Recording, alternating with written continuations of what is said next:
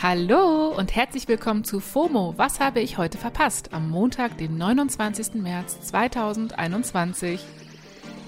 Es ist 17 Uhr. Klopf, klopf.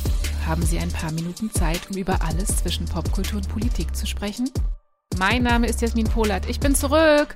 War das nicht eine tolle letzte Woche mit meiner Kollegin Dana Sarin? Tja, jetzt bin ich wieder da und ich arbeite mich für euch durch Timelines und offene Tabs und fasse das hier auf Spotify zusammen. Heute geht es um Angie bei Anne, den Massenmord in Myanmar und teuflische Turnschuhe von US-Rappern. Die neue Woche geht gut los. Ihr habt es bestimmt mitbekommen. Angie war gestern bei der Anne. Also unsere Bundeskanzlerin Merkel war in der Anne Will Talkshow zu Gast.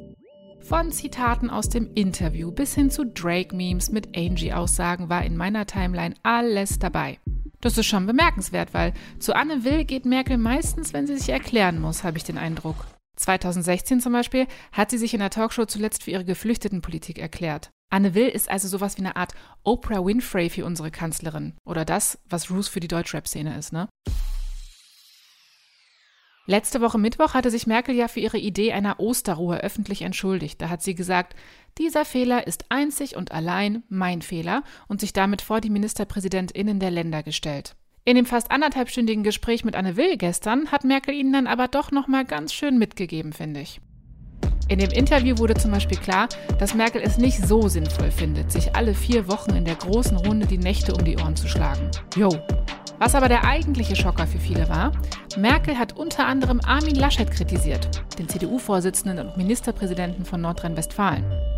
Als Anne Will fragt, ob Laschet gegen die Vereinbarung der Notbremse verstößt, sagt Merkel, ja, aber er ist nicht der Einzige. Mic Drop von Mutti. Puh.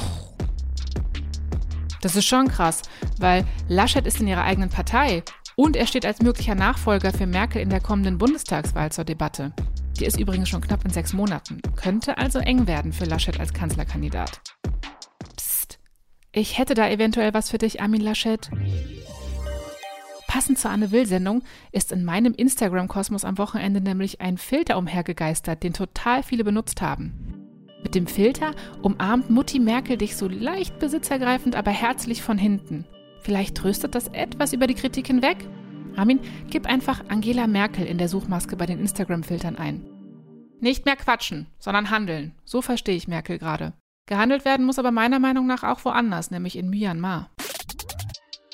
Da ist es am Wochenende laut UNO zu einem Massenmord gekommen. Kurz zur Einordnung, Myanmar ist ein Staat in Südostasien und grenzt unter anderem an Thailand, China und Indien. Am 1. Februar kam es dort zu einem Militärputsch. An diesem Tag sollte eigentlich die neue Legislaturperiode des Parlaments beginnen. Die bisherige Präsidentin Aung San Suu Kyi hatte die Wahl im November 2020 mit einer absoluten Mehrheit gewonnen. Schon damals kritisierten WahlbeobachterInnen, dass vielen Minderheiten das Wahlrecht entzogen wurde. Vor allem Angehörige der muslimischen Minderheit der Rohingya haben keine Staatsbürgerschaft und durften nicht wählen. Auch wenn die Unterdrückung der Rohingya ein sehr großes Problem im Land ist, es war nicht der Grund, warum das Militär dann mit aller Gewalt interveniert hat. Der Grund dafür war angeblicher Wahlbetrug. Anfang Februar hat das Militär deswegen das Parlament aufgelöst und einen einjährigen Ausnahmezustand verkündet. Suki und Dutzende Regierungsmitglieder wurden festgenommen, das Internet- und Telefonnetz sind zusammengebrochen. Die Kontrolle übernahm dann der Oberbefehlshaber der militärischen Streitkräfte und am gleichen Abend wurde eine Ausgangssperre verhängt. In der ersten Woche kam es zu Protesten, das Militärregime sperrte daraufhin die sozialen Netzwerke, also Facebook, Instagram und Twitter. Die Proteste hörten aber nicht auf. Im Gegenteil, seitdem demonstrieren immer mehr Leute im Land und das Militär geht immer härter und gewalttätiger dagegen vor. Am Samstag kam es zum bisher blutigsten Tag für die Protestbewegung. Es sollen 114 Menschen getötet worden sein, darunter auch Kinder. Die UNO spricht von einem Massenmord. Menschenrechtsorganisationen berichten von bisher insgesamt 420 Todesopfern und mehr als 2500 festgenommenen Demonstrantinnen.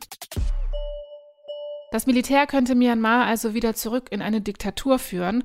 Europa und die USA haben schon Sanktionen verhängt, die werden aber wahrscheinlich nicht viel helfen, denn das große Problem ist laut vielen Beobachterinnen wohl, dass die chinesische Regierung das Militärregime stützt.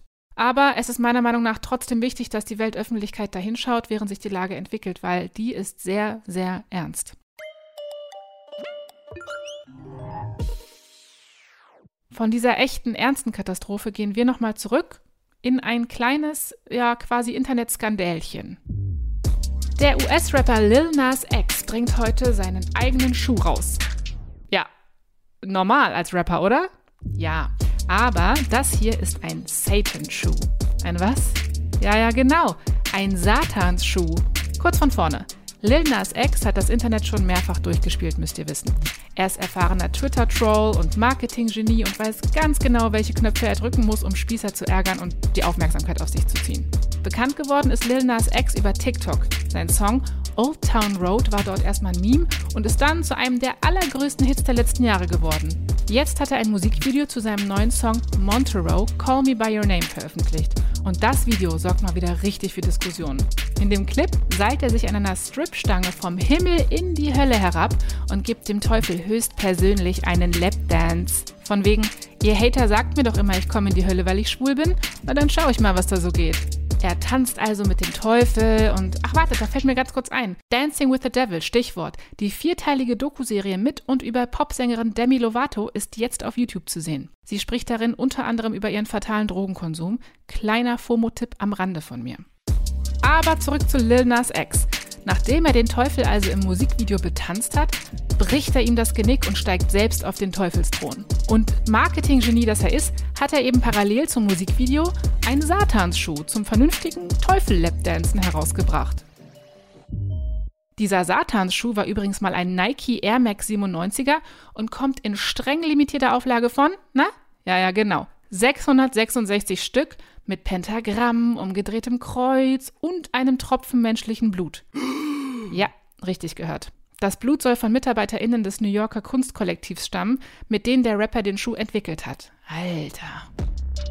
Die amerikanischen Priester, PolitikerInnen und erzkonservativen InfluencerInnen, die Lil Nas X immer kritisieren, sind natürlich direkt wieder in Schnappatmung verfallen und haben sich an ihre Perlenketten gefasst. Aber auch Nike distanziert sich von dem Schuh und das Internet hat wieder Gesprächsstoff. Ich slide jetzt zurück in meine DMs, da ist gerade eine ganz eigene Hölle. Die Sexbots auf Insta sind bei mir nämlich zurück. Mann. Weichet von mir, ihr Chat-Anfragen mit Wassertropfen und Auberginen-Emojis. Amen. Das war's mit FOMO für heute. Kommt gut in diese Woche. Wir hören uns morgen wieder hier auf Spotify. FOMO ist eine Produktion von Spotify Studios in Zusammenarbeit mit ACB Stories.